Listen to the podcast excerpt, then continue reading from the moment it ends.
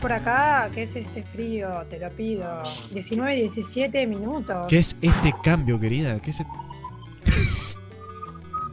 Sí, dice, ya, escucha, cambiazo. ya escuchan acá lo- lo- las ambulancias, ¿no? Sí, sí, se escucha, se escucha. Igual déjalo, déjalo porque es natural y Esto queda, le da esto vida. queda, esto Le- queda. sí, le da vida, le da vida la- al- Eso al queda, eso queda. Sí, sí, sí. Bueno, ¿qué Es presentamos? como, viste, en, en las radios, en las grandes radios, que Sí. se ven a través del blindex que pasan las personas. Ah, Radio 10, sí. Bueno. Es muy normal Ah, eso, en las radios sí. y todo eso, sí, es recontra normal. Es más, he visto en varios lugares que incluso están arriba del edificio, está el blindex ahí y vos con un francotirador le puedes tirar ahí un- a uno de los tipos. Era re agresivo, loco, siempre pensaba matar, ¿ves? ¿Qué le pasa? No estaría Gonza mal, ¿eh? tocando unos temas bárbaros. Sí, sí, sí, hermoso. Pero pará, Eh. eh, yo iba a preguntar cómo iba a venir ahora, cómo, cómo vienen trayendo la energía que trajo el eclipse, porque no Yo te fue iba a preguntar cualquier eso, luna justo. llena, fue luna llena en Escorpio. Todo bien, se me cayó el teléfono del inodoro, Digo, pero bueno, no importa. Mi no hermano, ¿En serio?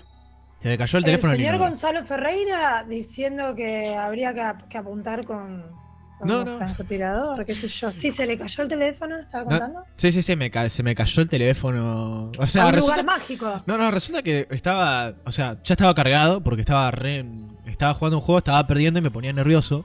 Bueno, resulta que como me puse nervioso, dije, bueno, voy a ablandar un poco con un Fernet, ¿viste? Claro. agarro, claro, agarro el Fernet.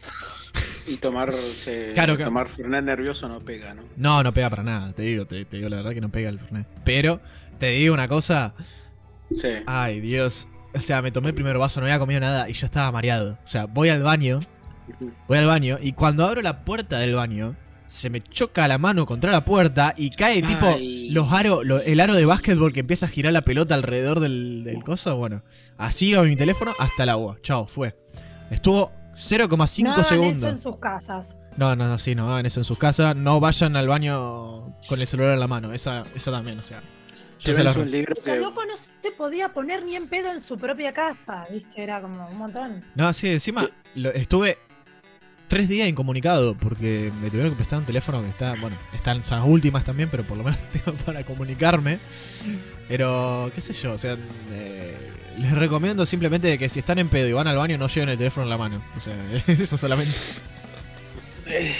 Ahora, ahora quiero preguntarles, ¿cómo los trae este proceso de tener lo que explicamos la semana pasada en el podcast, en el, podcast Bienvenida de la tercera temporada, Así es. Mercurio retrógrado, Retrolo. y este eclipse que pasó de luna llena en Escorpio, eh, retrogradísimo.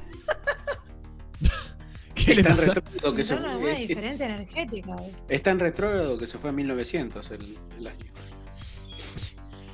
Sí. Ay, qué miedo. No, no, no, creo. Faltaban 91 años para nacer. Pero Ah, literalmente como que, no sé, estuvo todo desactivado. Yo por lo menos la energía que llevé fue una de- descarga en plena, en no tener ganas de hacer absolutamente nada. Ah, yo también. Yo nada, eh, pero nada, eh. Nada, no quería hacer nada. Oh, Cuando vino el eclipse, cuando vino el eclipse, literal. eh, fue como, no tengo ganas de hacer nada.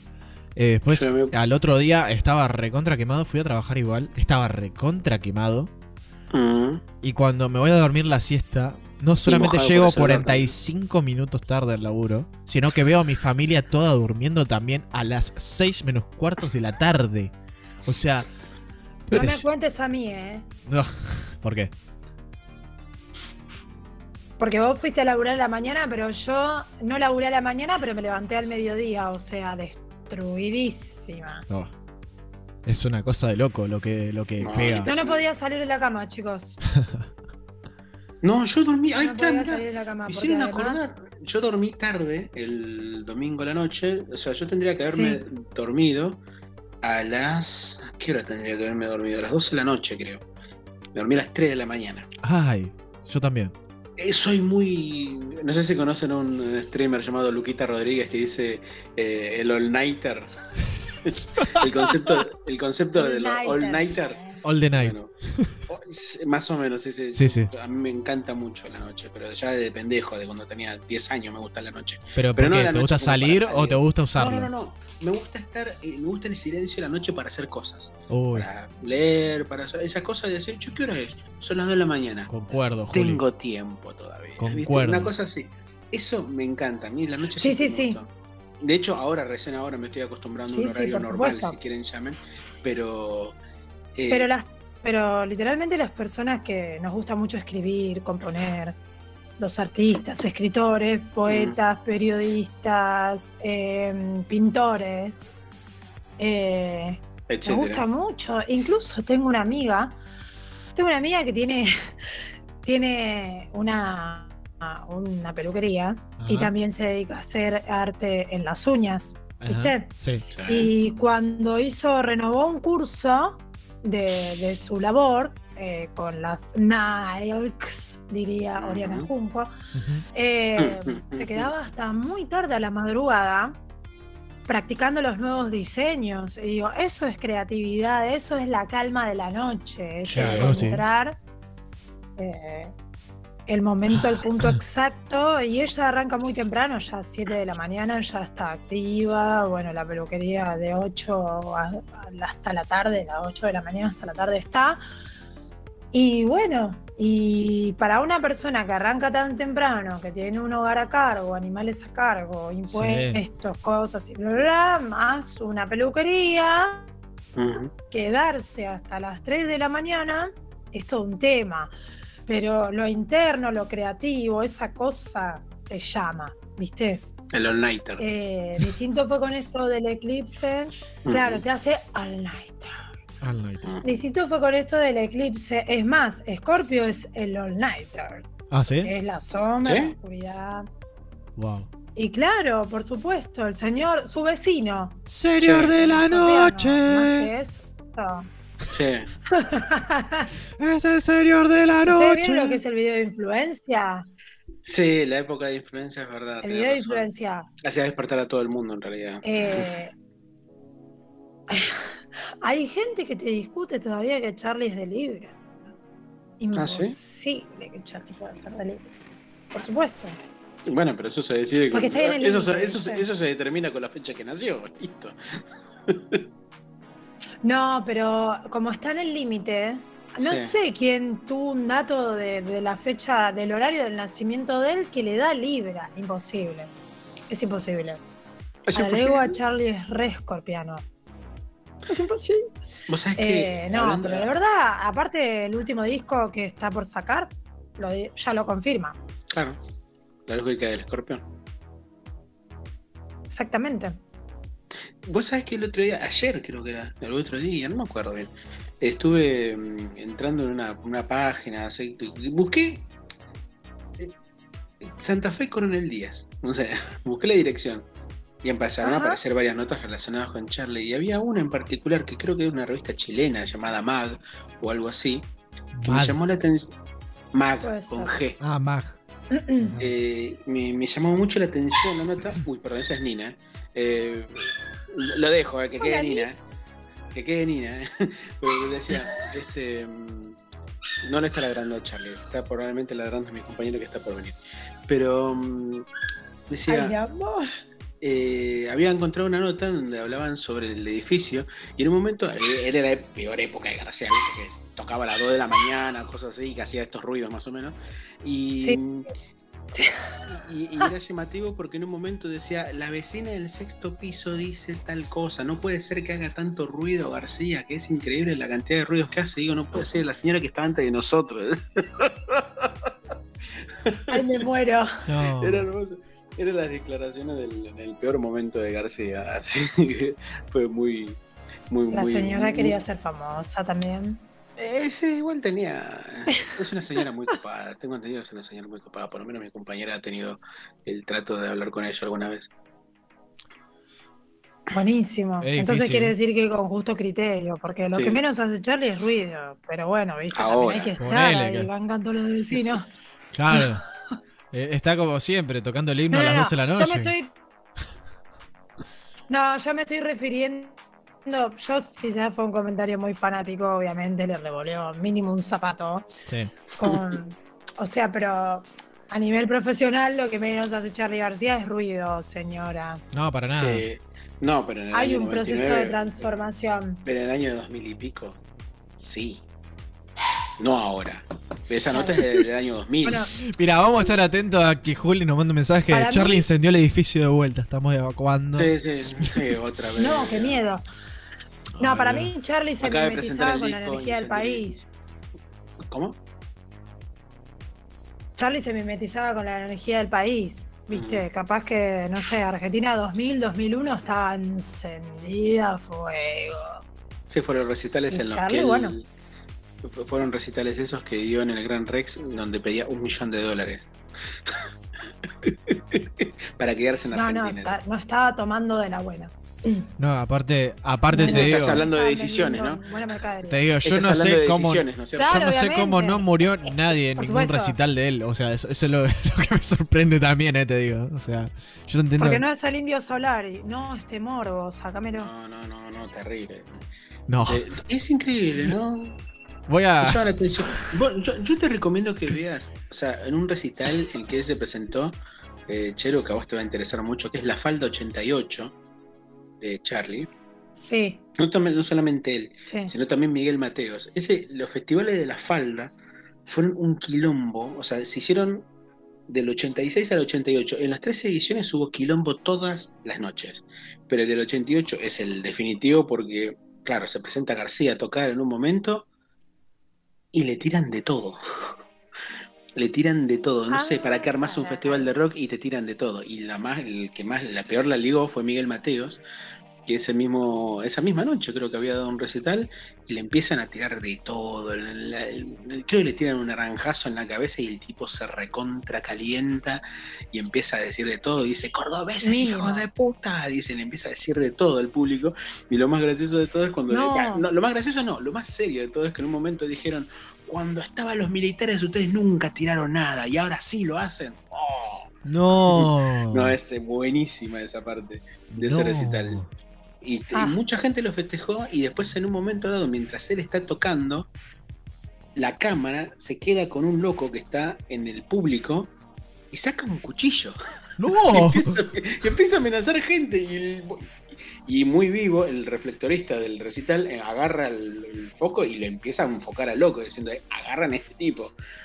Y después el tipo se escapa, no, no, no, no- no le- no pinchó a nadie. Y es, fue terrible esa situación. Empezaban a volar personas como globo, ¿viste? Ah, que se. Sí, más o menos, ¿no? Ay, no, vos. año 88 fue eso. No, mírenlo si lo pueden ver porque es... Se hacía la correcta, Increíble. ¿viste?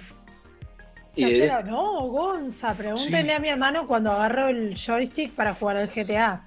No, no, no. Creo que. ¿Lo tiraste al baño? No.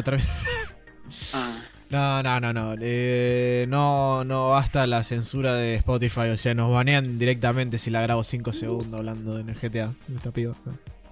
el GTA es el Grand Theft Auto, ¿no? Igual, El Gran Theft Auto. sí, Ese, es, igual yo donde matas a alguien y ganas puntos. digamos. No, no, no, no, no. Eso es lo que está mal puesto Exacto. también. O sea, es la típica. Creo que ahí vos te informaste de Ah, los medios de comunicación. Aclárame, aclárame ese panorama. Ah, que me el segmento gamer aquí en Atardecer. Vamos aclarando el panorama. Ah, empezó a cagarse.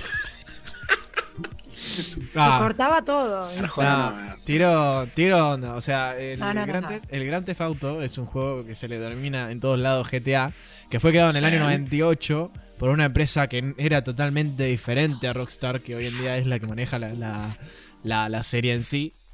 Pero el juego Sí. se trataba no solamente de robar autos, de matar gente, y no ganabas puntos. O sea, la, gente, la gente dice, claro, la gente dice, "Ah, mataste a alguien, ahora tenés puntos, qué, qué, qué buen Mm. ejemplo, eh, qué buen ejemplo, eh. En los Ah, medios de te comunicación. gusta, ¿eh?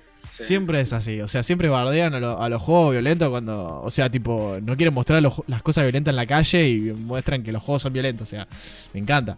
Pero, mm, volviendo al tema, Como si un- sí. claro, es que es como, Sí, aparte Es como como, si no incitaran, ¿viste? claro, es como si no juegan, a ver, eh, el. GTA, para que se pongan algo de contexto, para que ustedes lo entiendan, el GTA es como, como tener la película de- del padrino en, el, en, la, en un juego. Vos aplicas mafia o a veces no es mafia y ganas plata por ello y eso te da la libertad. Es como una persona normal, pero básicamente estás haciendo cosas malas o cosas que, qué sé yo, por ejemplo, el GTA San, Andrea- San Andreas, que salió en el año 2008, el juego Sí. se basa mucho en las pandillas de Estados Unidos en los años 80, 90. Claro, Eh, sí. eh, GTA. Vice City se trata de los 70, en la cual era Miami Vice. Está basada. New está- York City, por ahí. son como una fusión entre dos. En los 70, por ejemplo, en Vice City, GTA Vice City, es eh, los años 70, fusionando eh, Miami Vice, la serie famosa de Estados Unidos, Miami Vice, con eh, em, El Padrino. Es una, es una fusión entre los dos. Miami Vice. Sí. Claro. Claro, sí, sí, sí. Miami Vice es la vi- división Miami. o Claro. sea, también la serie, sí. Claro, exactamente. Hasta incluso hay una, hay un, hay como un ojito, viste, como una forma que entregaron, pusieron dentro del juego, como un guiño, que los policías del cuarto nivel, que serían uno de los más difíciles del juego, la policía cuando llegas a las cuatro estrellas te aparecen Ferraris con uno vestido de ja- camisa hawaiana y otro un negro vestido de traje. Entonces, es como que le hacen un guiño a eso también.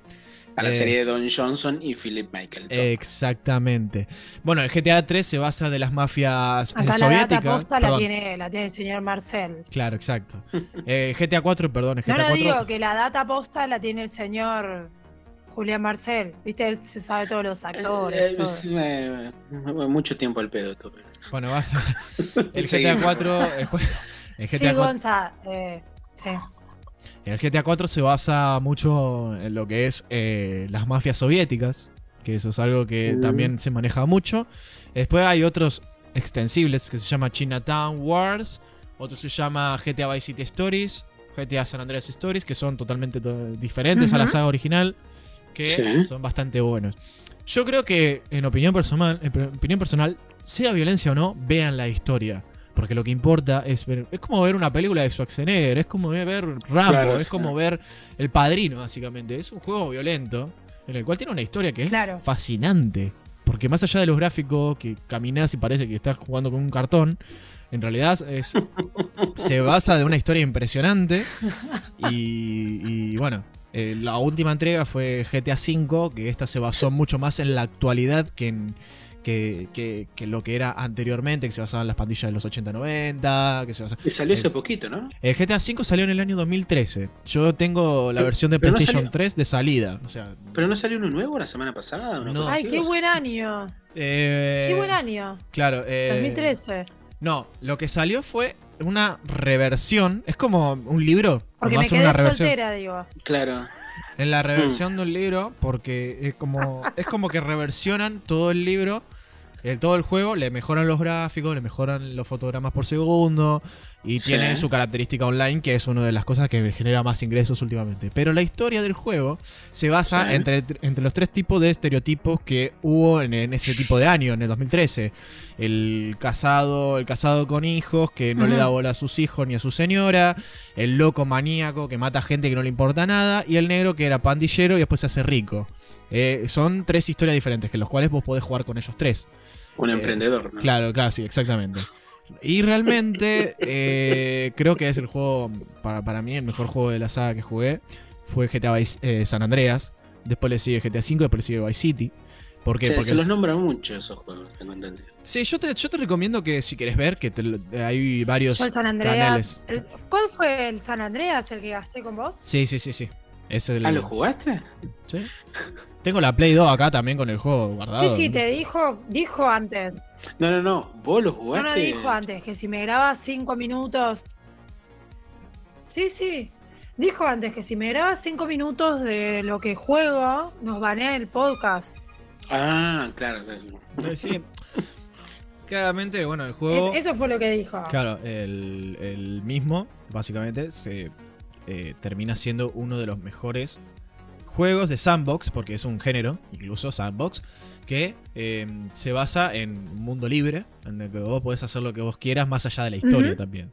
Eso creo que lo que más le hace ruido a los medios de comunicación y lo que le hace, digo, tipo violencia, violencia, violencia. Pero lo que no ven en la historia, básicamente como, qué sé yo, juzgás a una persona de la nada y esa persona no sabe lo que vivió, no sabe lo que le pasó, para, para decir, che, eh, esto está mal. Y en realidad no lo está mal, tuvo una vida muy difícil, que es distinto, o es una historia muy grande. Aparte, eh, los padres tendría que ser el problema para los juegos. ¿Por qué? Porque tienen unas etiquetas que se llaman PEGI, que es los estadounidenses, lo que se pone PEGI 12, PEGI 15, PEGI 18, que son los eh, como el horario de protección al menor de acá Argentina, la que claro. pueden verlo a partir de los 12, los 13, los 14. Ajá. Y las tiendas de juegos tienen que venderle si tienen la edad correspondiente. No le puede, no puede venir un pibito. ¡Hola, qué GTA San Andrea! Toma, pibe. No, sí. no, Este tipo eh, se va.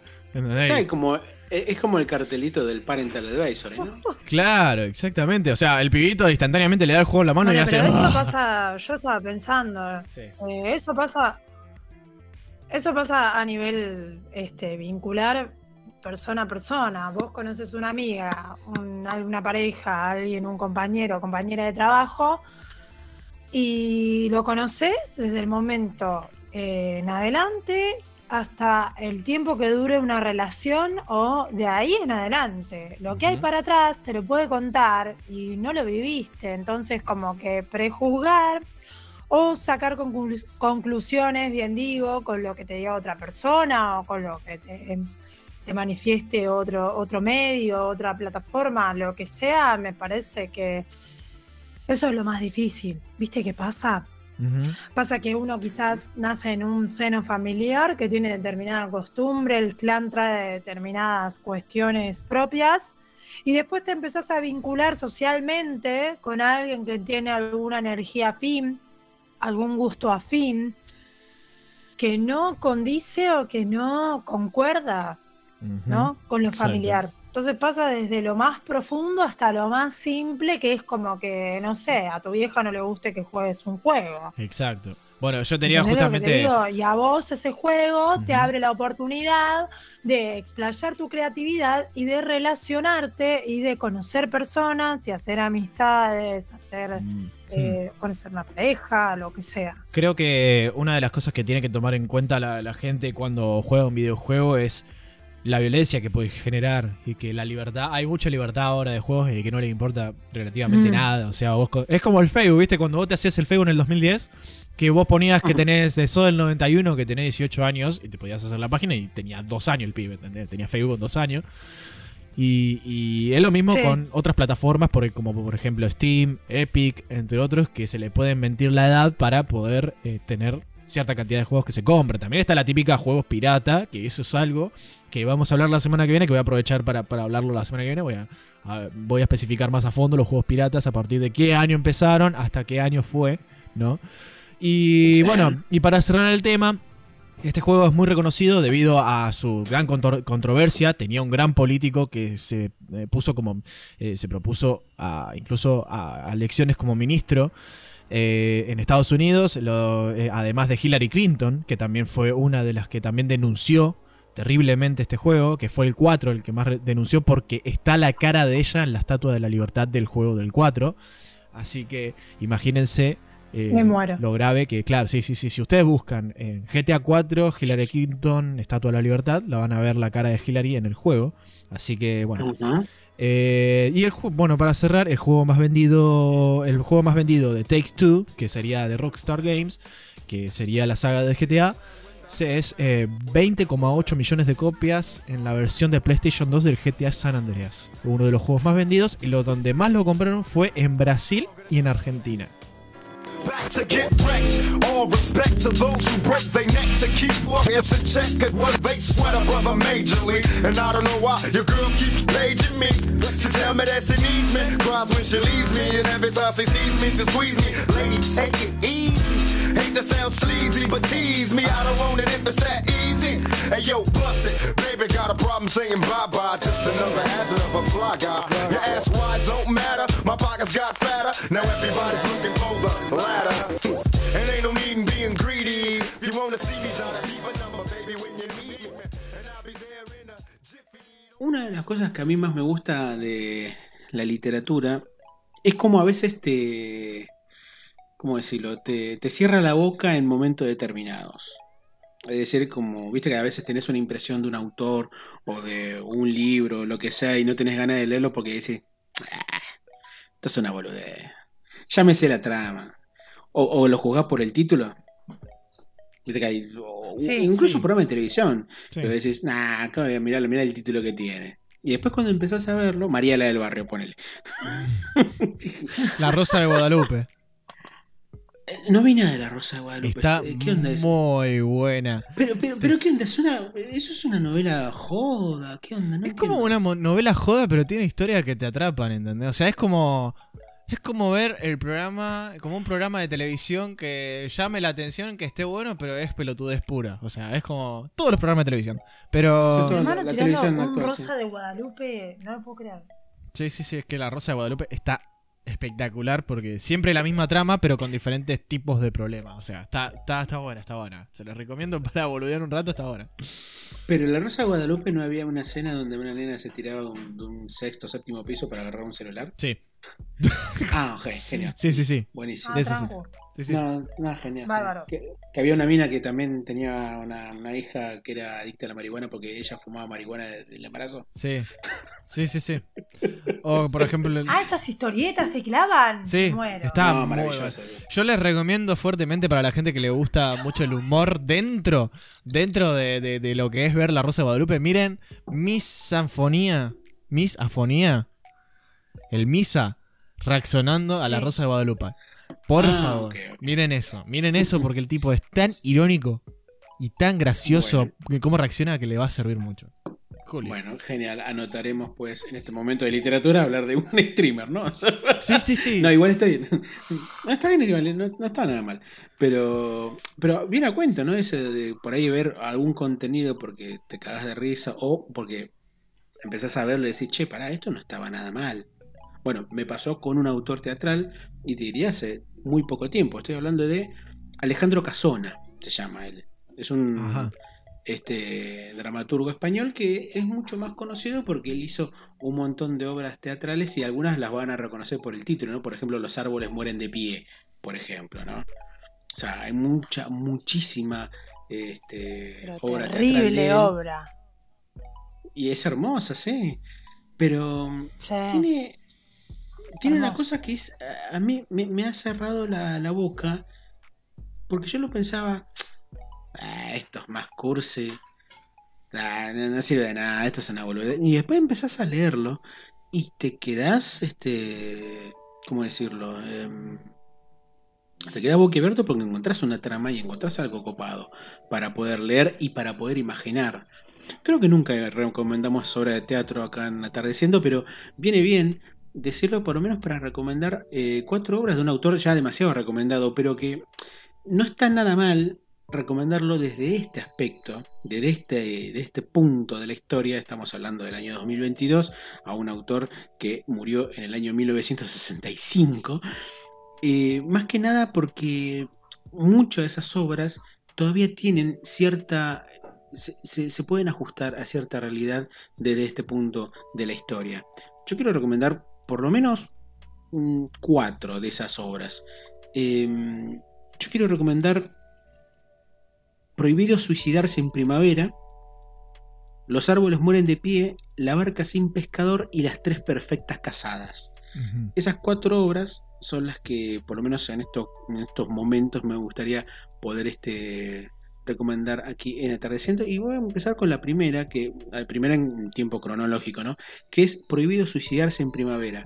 Tengamos en cuenta lo siguiente: Alejandro Casona fue una persona que la gran mayoría de su obra teatral le hizo fuera de España porque él fue perseguido por el franquismo y de hecho no sé si murió en, en, en otro país, creo que murió en México, si no me equivoco.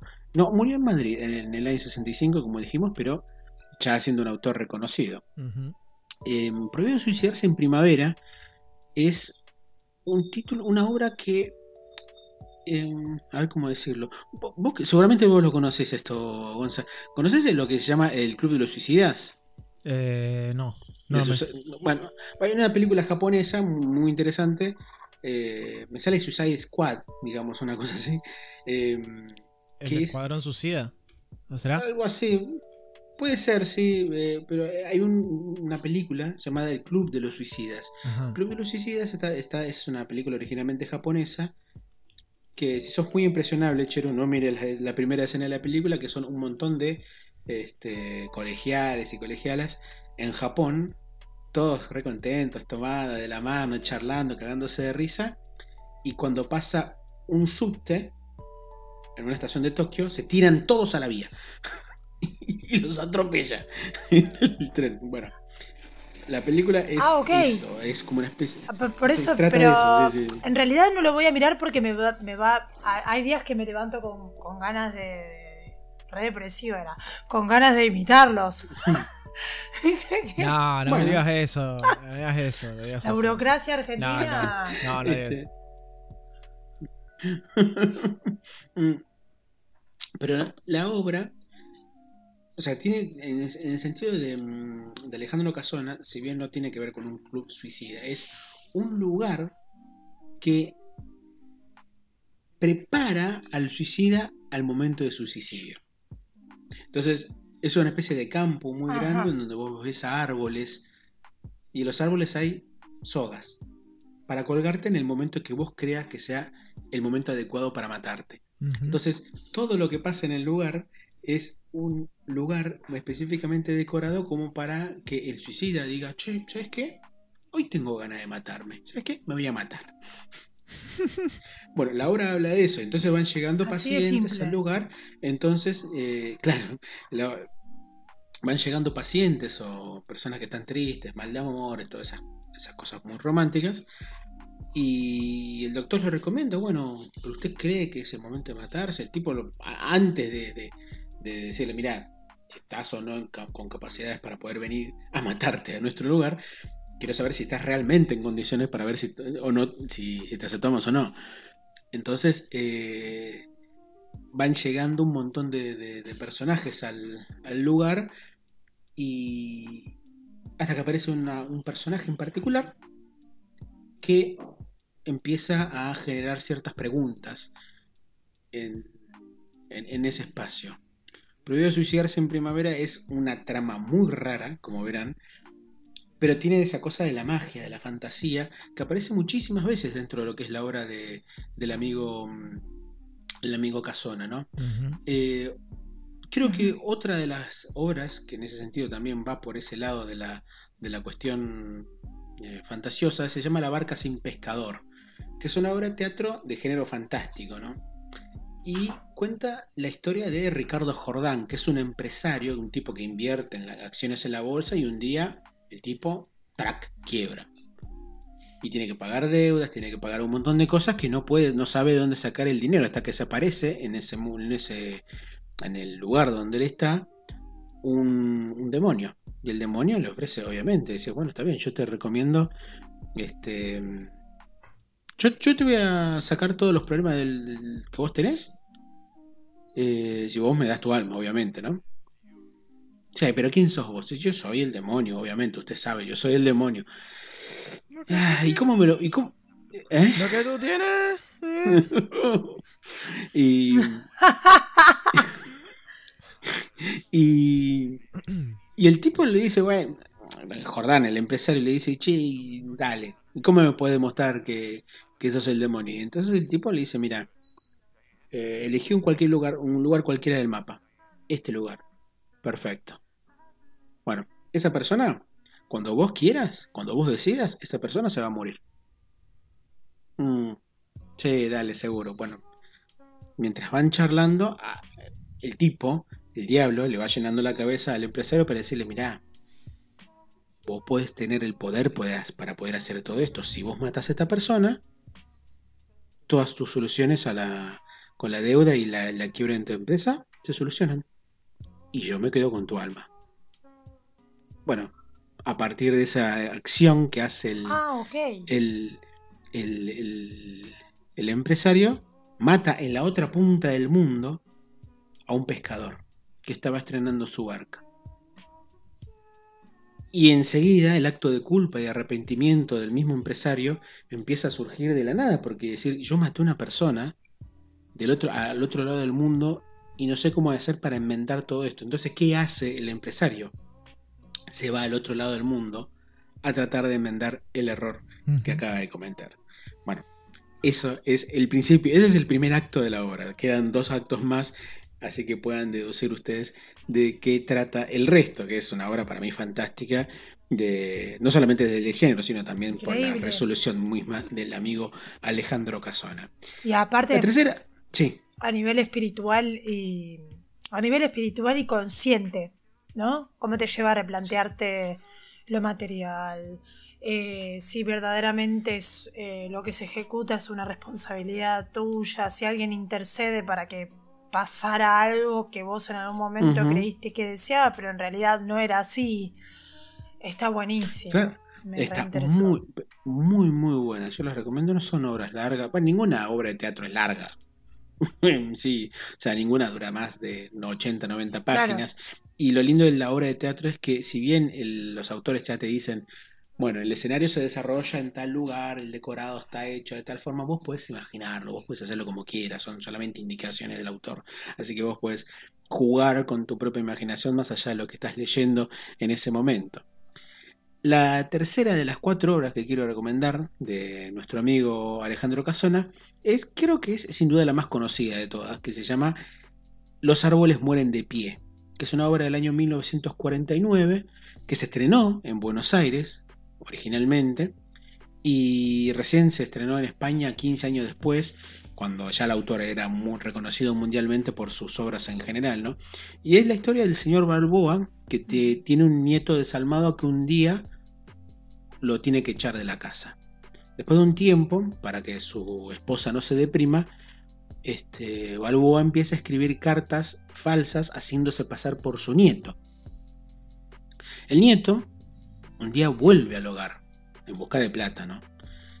Pero el barco en el que venía se pierde y Balboa contrata a una persona llamada Mauricio para que en combinación con una linda chica llamada Isabel finjan ante la abuela ser el nieto y su feliz esposa. Hasta ahí una, trama bastante interesante. Son los simuladores, básicamente, en ese aspecto. ¿no? Eh, para, mí, si fueron leyó los. Hablando de los simuladores, pongo un corto, un, pongo un paréntesis acá. había una, había, abrir paréntesis. Sí, abrir, cierra, lo cerraba, le cabal. no, eh, los simuladores que iban a, supuestamente iba a haber una película de los simuladores en Paramount. No se supo más nada. Eh, no, es que la película se va a estrenar en el 2024. 2024. Yo la pregunta es, ¿estaré vivo en el 2024 para saber? Ah. Eso. Ah, no, qué exagerado. No, pero lo digo, no lo digo en el sentido, digo la película, digo de la película, no de yo, o sea, no de yo. Esperemos, esperemos que ninguno se muera en realidad, ni, claro. ni, el director. No, igual a mí no me gusta tanto la idea de que haya, se haga una película de los simuladores, porque creo que ya hay una película de los simuladores, que es el último episodio. Sí, eso es, es el homenaje más claro al cine, además que es un capítulo doble. Es un homenaje muy claro al cine, esa película. Y es muy interesante. Yo recomiendo, eh, creo que lo nombramos antes, recomiendo que miren una, el análisis de un streamer llamado Luquita Rodríguez, en donde habla de, del último episodio y va mirando el episodio y el tipo te va contando cosas del cine en relación al último episodio de Los Simuladores, que para mí es una maravilla precisamente por ese lado. Cuando te hablan de la última, de, de debe hacerse una película de Los Simuladores, él te dice, no, ya está, ya está hecha, es el último episodio. Mm. Volviendo a los simuladores, digo a Alejandro Casona, em, un día eh, inesperadamente llega el verdadero nieto a la casa, que no había muerto, como pensaba. Sería una cuestión eh, tipo Skinner. Más o menos, sí, como no, claro. ¿Cómo se llamaba el personaje de Skinner? Ese que. El otro Skinner. El inspector Achundia. Eh, Armando Barrera. Armando Barrera. Ah, Armando Barrera. Ah, yo pensé. No, para. Armando Barrera. Sí, sí. No, el inspector Archundia es Skinner. El inspector Archundia es el. Eh, el superintendente. Hola, Super Nintendo, Chalm. Ay, buena Super Nintendo. Super Nintendo, sí. amo. Em, amo, amo. Y bueno, cuando llega el verdadero nieto y ve que no está muerto, la abuela se entera del engaño pero decide no decírselo ni al imitador, es decir, al chico ese que hacía de su nieto, ni tampoco a la chica. Por, porque le hicieron felices los días que ella eh, ellos estuvieron con ella, ¿no? Em, entonces Mauricio e Isabel, que son los chicos que habían tomado ese lugar, eh, están juntos Y la abuela, digamos, como que le da la receta del licor y un pequeño trozo del jacarandá que ellos tenían en la, casa como una muestra de agradecimiento por los días que le hicieron pasar. Es una obra para mí verdaderamente maravillosa porque... A ver, ¿cómo decirlo? Este, porque juega con los roles de, de, de, la, de la ilusión, de la mentira, pero también con las cosas de la esperanza, digamos, más allá del nombre, que uno puede pensar, no digo, uh, los árboles mueren de pie, uy, qué bajón que es esta obra. No, la disfrutas enormemente en cada momento de su lectura. Yo la recomiendo bastante. Y, pero a la que más recomiendo dentro de todas las cuatro obras del amigo eh, Casona, y es la última con la que vamos a terminar esta parte de aquí, de atardeciendo nuestro podcast, es Las Tres Perfectas Casadas, que es un drama del año 1953 que cuenta la, la supuesta tranquilidad de tres parejas tres parejas casadas que se casan el mismo día y que se ve interrumpida por la muerte de un amigo de los varones de ese lugar, que es un escritor llamado Gustavo Ferrán, en donde él, al, momento de morir, él está viajando en un avión y el avión eh, supuestamente explota. Entonces, él, mucho antes de morir, quiere dejar una confesión escrita dentro de una caja fuerte que solamente tenía que abrirse al momento de su muerte. Y la confesión decía que él había tenido sexo con las tres parejas, con las tres mujeres. Ah, bueno. Y claro, esa era la única forma de que él pudiera terminar con su culpa ¿no? de, toda esa situación. El asunto cuál es en, esta, en esta obra Así como, como dijimos en la anterior obra con eh, Los árboles mueren en pie, que aparece el que se creía que estaba muerto, acá pasa exactamente lo mismo. El, este escritor, Ferran, aparece y no se había muerto, pero no es porque haya fingido su muerte, sino porque no había llegado a tomar el avión. Entonces, tiene que solucionar los problemas que tiene con una de las chicas con las que él supuestamente estuvo. Fue en realidad con una sola chica que él estuvo. Con las otras dos le había mentido. ¿Por qué? Delirios del escritor. Pero sí había estado con una de ellas. Y que vivió permanentemente enamorado de esa mujer durante toda su vida. Porque él fue feliz una hora con ella y después ella terminó despreciándolo por el resto de, de su tiempo, ¿no? Y entonces ella como que quiere tomar la determinación de decir, está bien, yo te voy a acompañar, pero si vos antes fingiste tu muerte, yo quiero que ahora vos finjas tu vida. Yo quiero que vos te mates, le dice la chica. Y que confieses que lo que dijiste, es decir, que lo que fue una confesión y que fue verdad, ahora que te retractes y que sea mentira. O sea, le cambia verdad por mentira y mentira por verdad. Entonces se da, claro, el juego entre el enamorado, que todavía sigue enamorado más allá de que esa mujer lo termine eh, despreciando, y del otro lado la mujer que em, sigue despreciando a esa persona a pesar de que ha sido feliz una hora con él. Para mí, una obra maravillosa. Otra vez, los dejo ahí con, el, con, la trama colgando, como decir, bueno, ¿cómo sigue esto ahí? Bueno. y además repasional, porque encima alta, alta forra, porque no solo lo deja ilusionado, sino que se casa. se casa con el tipo y lo cagó, ¿entendés? claro. Cualquiera. Eh, ese, era, eh, ese era, el título que tenía pensado poner, pero bueno, no, no daba poner alta forra. La tercera era una alta forra. Yo recomiendo mucho que le... Sí. Claro, sí. Se te salió la careta, dicen. Este, y bueno, yo recomiendo esa cuarta obra también para, para deleitarse con la obra de este amigo Alejandro Casona y bueno, y escuchar un poco de una canción que no sabemos si inspirado o no, que por lo menos sirva para cerrar esta parte de atardeciendo aquí en este podcast.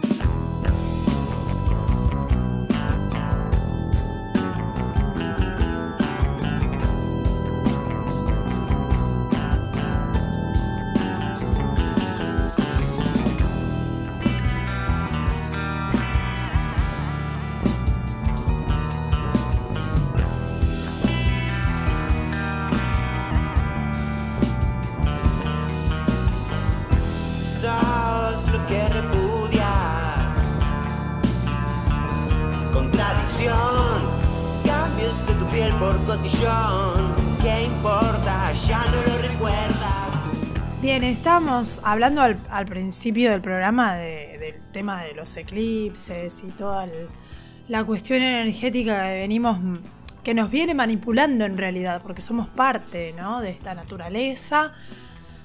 Y se me ocurrió con una charla que tuve personalmente hoy con el señor eh, Gonzalo Retroneta. Vagoneta, Gonzalo Retroneta. vagoneta, Este, vagoneta para los haters, boludo.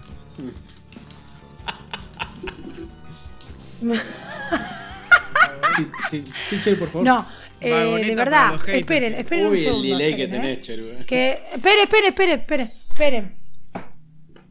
Eh, porque de verdad eh, quería hablar de esto de lo que es la manipulación de las energías, que es un... Si vamos a desglosar el, el significado de la palabra, esto es usado por, por quienes practican eh, varias formas esotéricas, de espiritualidad, de medicina alternativa, que mucha gente dice, ahora se puso de moda. Y no, en realidad no se puso de moda. Directamente eh, la humanidad con un poquito de certeza, quizás de conciencia, se va dando cuenta y puede ir evolucionando en ciertos aspectos.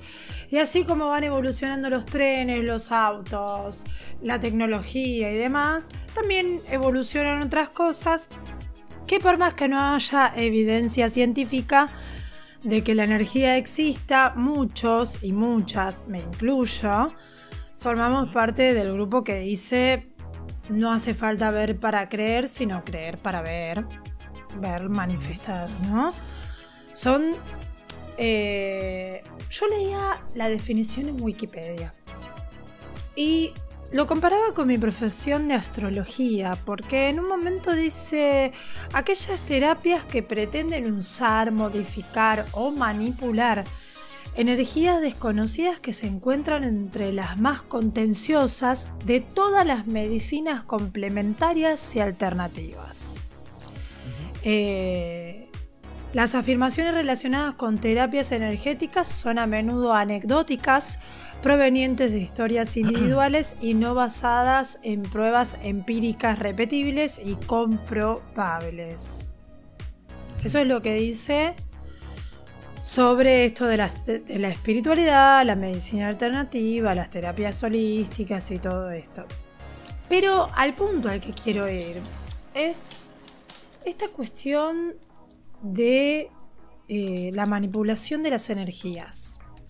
Eh, yo hablaba de, de la cuestión de astróloga eh, y decía que a los consultantes de cartas natales o revoluciones solares, como dije en, el primer podcast, en el primer episodio, eh, yo les digo, frente a sus energías naturales, estas son las energías por las que estás compuesto o compuesta. Yo te pongo las cartas arriba de la mesa, pero vos armás la jugada. ¿Sí? Eso es por parte de la astrología. Em, pero hay gente que también es enemiga de el tarot, por ejemplo. Y eh, no sé si hay un justificativo. Hay muchas definiciones de lo espiritual. Te, te- te- te nombra aura, ectoplasma, que tiene que ver con la parapsicología, el éter, que tiene que ver con la física, el kundalini, con el yoga, bueno, prana, un montón de cuestiones. Pero hay como una, una, una cuestión de fanatismo en este último tiempo y eh, rechazo por el tarot.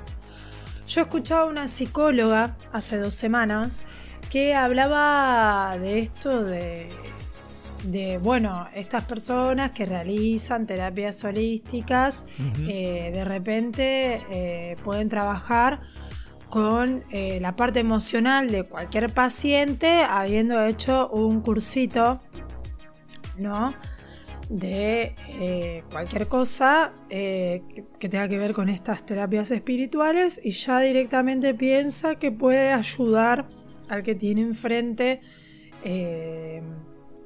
con algo tan, tan especial, ¿no? Sí, sí. y yo, Sí, leyó dos artículos en, en un internet y se cree coincidí- derecho a. claro, pero yo, yo en un momento coincidí eh, con su perspectiva, pero hoy me voy a permitir disentir y voy a salir directamente de, de solamente las terapias espirituales y me voy a ir para el lado de mi, de mi vocación madre, que es la música, y hacer una combinación perfecta de quien raramente en el primer episodio no cité o no recuerdo haber citado, y hoy voy a citar, que es el señor Luis Alberto Spinetta, que para mí tiene mucho que ver eh, con trabajar mis energías emocionales a través de un don espiritual que ha tenido una conciencia tan elevada, que ha demostrado, eh, con sus entrevistas, sus canciones. Eh, el señor totalmente autodidacta, ¿eh? Y se informó muchísimo leyendo muchas obras impresionantes como las de Artaud, Foucault, muchos filósofos, eh, Carlos Castaneda. Eh, sí, de hecho, Sí, sí. eh, lo, lo he dicho en, en- en el atardeciendo de, de aire en Arroyo al Día, cuando dije que el- los dos discos eh, principales para mí, que tienen que ver con una mayor inspiración y un desarrollo emocional y espiritual en mi persona, fueron Para los Árboles y Alma de Diamante, ambos inspirados en textos de Castaneda. Entonces, es. Eh, hay como una cuestión burocrática prejuiciosa, creo, que tiene que ver con todo esto. Porque más allá de eh, que el ser humano va a la facultad, se informa, tiene un, un diploma colgado en la pared, que no sé en qué parte lo engrandece o le genera una aprobación externa. Pero me parece que si uno tiene el don, eh, creo que con hacerle silencio a lo externo y escuchar lo, interno, me parece que es un trabajo totalmente evolutivo. Si vos te sabes ayudar a vos, eh, vas a saber ayudar a los demás y a las demás. Eh, por eso digo que en un momento como que coincidí, porque me ganó como la mente, la mente lógica de imposición social. Y después disentí porque me di cuenta que me escuché. Me escuché y, y- y lo, lo enlacé con mi visión personal. Eso también tiene que ver mucho con el rol de los medios de comunicación, porque lo escuché por un medio de comunicación, por un programa. Este, tiene que ver también cómo influyen de manera directa, ¿no? Porque yo de pasar de un momento siendo astróloga, pasar de coincidir siendo astróloga, haciendo una terapia espiritual, buscando esta herramienta de autoconocimiento que, que me ayuda mucho eh, a manipular yo mis energías, porque es mi responsabilidad eso, no es responsabilidad de otro. Yo elegí nacer con estas energías. Entonces digo, eh, ¿cómo no hacerse cargo? ¿No? ¿Cómo no hacerse cargo? Y después la escuché en otra, en otra emisión. eh, esta cuestión de que todos trabajamos en red y que son visiones distintas y formas distintas de abordar y de ver la vida eh, con las que tenemos que aceptar para poder convivir bien con los otros y que cada quien cumpla su propósito o que haga lo que le dé la gana con respecto a lo que su interior le pide. Eh, pero eh, en la emisión anterior la había escuchado decir como de alguna manera sentí como un juicio, ¿no? Como decir, ah, claro, yo, el típico, yo me rompí el orto seis años yendo a la facultad y vos haces dos cursitos y ya está. Es como que Charlie le cuestionara eso a Spinetta, por ejemplo, que él estudió música desde los tres años, eh, en vez de decir que es su ídolo y reconocer que ha sido influenciado por su música, ¿no?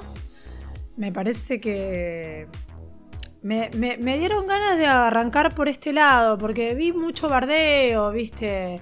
El, primero de mayo eh, leí, leí a un músico cercano que está en un tributo eh, muy bueno de música para volar. Eh, decir en una historia de Instagram que le decía feliz día al trabajador, menos a los abogados, eh, no me acuerdo a qué otras profesiones más, y a los astrólogos. Es como, como que no, como que no decimos la verdad, como que buscamos engañar a la gente. Eh, bueno, esa típica costumbre idiota de poner a todos en la misma bolsa. y el trabajo difícil, perdón, el trabajo difícil que me resultó a mí, aceptar que cada quien está en su proceso y también ve, ve las cosas de su forma, ¿no? Es la perspectiva real de cada persona. Eh, Fue muy difícil porque tiene que ver con, con esa profesión también astrológica de decir, bueno, aceptar a cada quien con su visión, su experiencia. Eh, pero bueno, quería hacer hincapié en eso por el bardeo. ¿Vieron esta cuestión del eclipse? Ah, sí, claro, me caí de la bici porque el eclipse en Escorpio. Sí, claro. Eh, me dieron mal un vuelto porque Mercurio retrógrado. Ja, ja, ja. Es como. ¿Viste? Eh, subestimar incluso las mismas. Las mismas eh, cuestiones así de medio de comunicación que lo, que lo instauran como una pseudociencia. Y después está por el otro lado esta cuestión del fanatismo por saber, saber, saber, saber, saber qué onda la gente que vive consultando el tarot. No sé si, si en algún Sí. momento le, le llegó alguna data de alguien que... ¿Viste? Gente Yo conocí a una persona que tiraba Eh, las cartas. No, no, no. Gente que vive pidiendo una consulta, ¿viste? Un trastorno de ansiedad. eh, ahí es Ah, donde por ahí puedo llegar a, a- a coincidir con esta psicóloga que dijo quizás la persona no está preparada para eso. Pero bueno, eh, tiene que ver con la responsabilidad del terapeuta, sea holístico o sea de psicoanálisis eh, o terapia cognitiva conductual, lo que sea evaluar el estado de la persona y decir, bueno, para, vamos a poner un frenito acá. Eh, tenía el caso de una tarotista que conozco, es una amiga que está viviendo en Corral de Bustos, Córdoba, este, que es oriunda de, Arroyo Seco, de Ciudad de Santa Fe, y eh, hablábamos de una consultante cada dos o tres días le pedía. Y es como, ¿tenés la plata? Primero, es decir, plata cada dos o tres días para una consulta de tarot debe tener un buen pasar. Y después, este esta cuestión de, no de, la ansiedad, de no dejar que las energías se manifiesten o ver de qué manera, o esto no me pasó. Me dijiste que me iba a pasar esto y no me pasó. Eh, Sí, como Se que- habla de una probabilidad. prioridad, no se habla de un como hecho que es concreto, prioridad, ¿no? o sea, como Después que es cuando uno eh, en decir, che, eh, me dijiste esto, está mal, no es como vos me dijiste en la vida. No, los cambios a veces pueden suceder, a eso me refiero. Totalmente. Pero no, ni directamente eso, Gonza, sino que hablo de la parte de decir, bueno, mira, qué sé yo, Pepito te va a decir tal cosa. Y vos te vas de la consulta del tarot diciendo, Pepito me va a decir tal cosa y va a pasar esto y qué sé yo. Y cuando Pepito, eh, cuando, cuando te pones a pensar directamente, eh, uno mismo manipula la energía para que esa situación cambie, porque ya está como... ¿cómo se puede? Advertido de alguna manera de lo que puede, probablemente pueda llegar a pasar. Por una situación antes, que antecede a eso que puede llegar a pasar. Y después vas, consultas a la tarotista, la tarotista te dice, puede llegar a pasar esto. Y la misma energía hace que eso cambie, quizás. ¿No? Después hay otras personas que no se centran en eso y les sucede verdaderamente lo que la tarotista le dijo. Igualmente, todo el mundo piensa que la, la energía la manipula la otra persona y en realidad uno es responsable, uno busca la respuesta desde ese lugar. Es porque uno busca, es como, eh, no sé, viste que en biodescodificación te dicen que si te duele la cabeza es por, por pensar demasiado. Sí. Eh, Sí. por Sí, sí, ejemplo, sí, ¿no? no es que sea eso, pero. Bueno, vos vas al médico eh, o por, por querer este, calmar el dolor, eh, vas y te dan una pastilla. Pero esa pastilla lo que hace es calmar- calmarte el dolor en el momento, no te va a hacer dejar de pensar demasiado. ¿Se entiende? Y el cuerpo quizás después lo dispara para otro lado esa emoción oculta, esa cuestión de, de, de- de negar que tenemos el control cada uno y cada una. Sí, se entiende, se entiende. Sí. Sí, después está también este tosía. Perdón, Eh, perdón. está también esta cuestión de, mu- de mucha gente. Acá pasa, Gonza te lo puede decir, Juli, y a la gente que, que no conozca, eh, las ciudades chicas como en las que residimos nosotros, eh, pasa esta cuestión de que hay personas que han tenido un pasado oscuro o han pasado por situaciones fuertes en su vida y de repente tienen un despertar espiritual que los hace pasar de ser un empleado municipal o una empleada municipal o lo que sea, eh, no sé, a una máster en yoga, ¿no? Vos decís, está dando yoga. Sí, me acuerdo que se había armado un quilombo. Y bueno, está también esta, esta cuestión de prejuicio, ¿no? De creer que el otro no puede ver, que hizo mal, que el otro o la otra sigue siendo el de antes, que no puede cambiar, que no puede evolucionar. También está en eso, ¿no? Yo creo que es un autorreflejo. Y- Creo que cuando le pasa eso a una persona es como que ve el reflejo o como que dice, che, estoy perdiendo, perdí mucho tiempo de mi vida, veo a esa persona que progresó más que yo y ella estaba peor que yo. Entonces como que te sentís como un, toco- un toque como, como defraudado con vos misma porque ves que hay personas que estaban peor que vos que retomaron y vos seguís en el mismo bucle, ¿no? A eso... O que- o- Claro, y es, es ponerse, manipular también situaciones de porquería, ponerse en una postura de víctima en vez de decir, ah, tengo que aprender mucho de esta persona. O también ocurre lo contrario, ¿no? digamos que cuando uno ve a la otra persona progresar y uno no hace nada, seguramente va a decir, ¿en qué curro se metió esta otra? ¿viste? Claro. Es muy probablemente que ocurran ese tipo de cosas.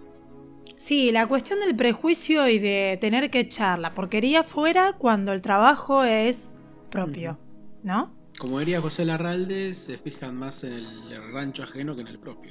Exactamente. Usted lo dijo, señor Julián Lo Marcel. dijo Larralde en realidad. Usted dijo lo que dijo, de lo que dijo, de lo que dijo. Larralde. Bueno, eh, esta cuestión, ¿no? Esta hora trabaja de astrólogo, así era una Mm. fanática de Charlie García, tenía, tenía puesta hasta la villa de Charlie García en el pelo. Este, era una loca de mierda. co- Sigo desa- siendo la loca de mierda, desay- señora. Desayunaba los discos, ¿viste? Rompía los discos, compraba un...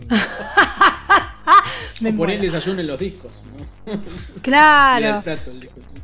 Exactamente. lo, ponía en el, lo ponía en el equipo de música, manchaba todo el lector, ¿viste? No importaba. Exactamente, sí, sí, sí. Bueno, es esta cuestión de, de alguna manera u otra, eh, darle voz, vox populi al ego y eh, no trabajar en lo que verdaderamente hace crecer, que no es el bolsillo, no es, eh, no, no, no, no es nada que tenga que ver con lo de afuera, es toda una cuestión propia interna. Eh, quería, quería hacer hincapié sobre eso, sobre esa cuestión de- de- del bardeo a todo lo que es todas las terapias. A mí, verdaderamente, el yoga eh, es mi experiencia personal. El yoga, eh, Ayurveda, me han cambiado la vida. Me han hecho, por mi propia voluntad y mi propia visión de mi experiencia, tomar las decisiones, tomar las riendas de mi vida dejar de darle pelota a lo de afuera. Y eh, también, de alguna manera, eh, sentirme orgullosa de algunas elecciones que he hecho previamente y que en algún momento me cuestioné. y seguir eligiéndolo, ¿no? Este, creo que tiene que ver con, con eso también. Y eso era lo que, que- el tema que quería hablar el día de hoy.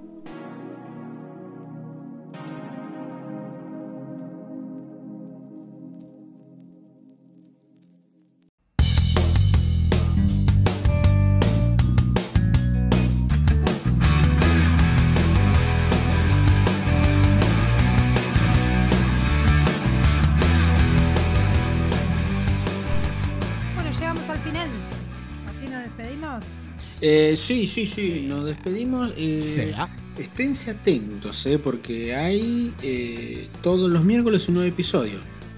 Sí, exactamente. Ponga pausa cuando llegue el censista y después sigue escuchando. Ah, sí, sí, por supuesto. También, po- también podemos decir que la semana que viene sorteamos un lechón. No, mentira. No, un no, lechón. un lechón, no, no. A mi vegetarianismo no le agrada esto. Un lechón de planta, boludo. Pará, no- sé. Un helecho, pla- un helecho de plantatuta. Un lechón de Eso es zapallo. muy boludo. de- Ay, Hijo de boludo, puta. muy de carnicería, boludo. Vamos a sortear un lechón. me montón. fascina. Me gusta. Es un montón. Eh, Fuertísimo. Podcast Sí, de ¿no? carnicería atardecida.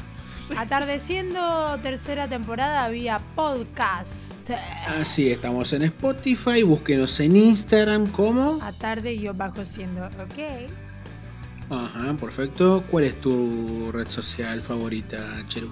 Eh, estar dentro de mi casa y no interactuar.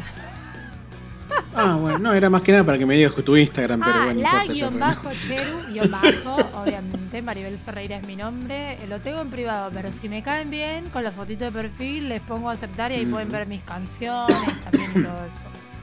Requisito, requisitos para ser aceptado por Maribel Ferreira es No seguir a Lali Espósito. No, no sé. No, no seguir a Lali Espósito. No, no, no.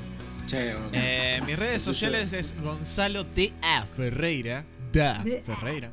D.A. Ferreira. Si no, también me pueden seguir por arroba retroneta en todas las redes sociales que en cualquier momento, cuando consiga más internet, porque soy más pobre, acá tengo 400 KB de subida, eh, vamos a... Ah, re- ¿Vos sos retroneta? Claro, el que te contestó del sorete de... Ah. Cayendo a FIFA. Claro, o sea, eh, volviendo al tema, eh, todas las, mis redes sociales Retroneta, Vagoneta para los haters, volviendo otra vez, eh, Retroneta para que en cualquier momento sale algún stream, sale algún video, no sé, algo como si le gustó el segmento este de, de los juegos como estuve haciendo al principio, eh, voy a empezar a subir videos referentes a esas cosas y voy a empezar a hacer streamer Ujú. jugando videojuegos retro, por algo el nombre Retroneta, así que... Ah, bien, claro. Eh, bueno, eso, nada más. Eh, síganme en las redes sociales que en cualquier momento eh, salgo en stream y me pongo en bola y corro en el Uf. obelisco. dijo. Qué miedo. Bueno. Corre el obelisco. Corrí al obelisco. Speed, Sí, corre, le salen gámbalos. speed, speed, speedrun, speedrun moviendo el obelisco. Dale, dale. El mío es Julián M. Marcel, Julián Marcel en Facebook, Instagram, Twitter, toda esa onda que pueden encontrarnos ahí, sobre todo para escuchar la semana que viene un nuevo episodio de Fichines, Teatro y Tarot, que ese es un buen nombre para el episodio de hoy. ¿no? Genial, genial, muy bueno, muy bien. Lo voy a anotar. Che, y ahora, preguntita así ¿Qué? improvisada que está buena, porque es la que siempre hacemos, An- ¿eh? es ¿qué canción vamos a usar en el cierre del día de hoy? Cheru eligió una banda llamada 1915, ¿no es cierto que te gusta esa banda? Me ¿no, gusta Cheru? mucho, sí, sí.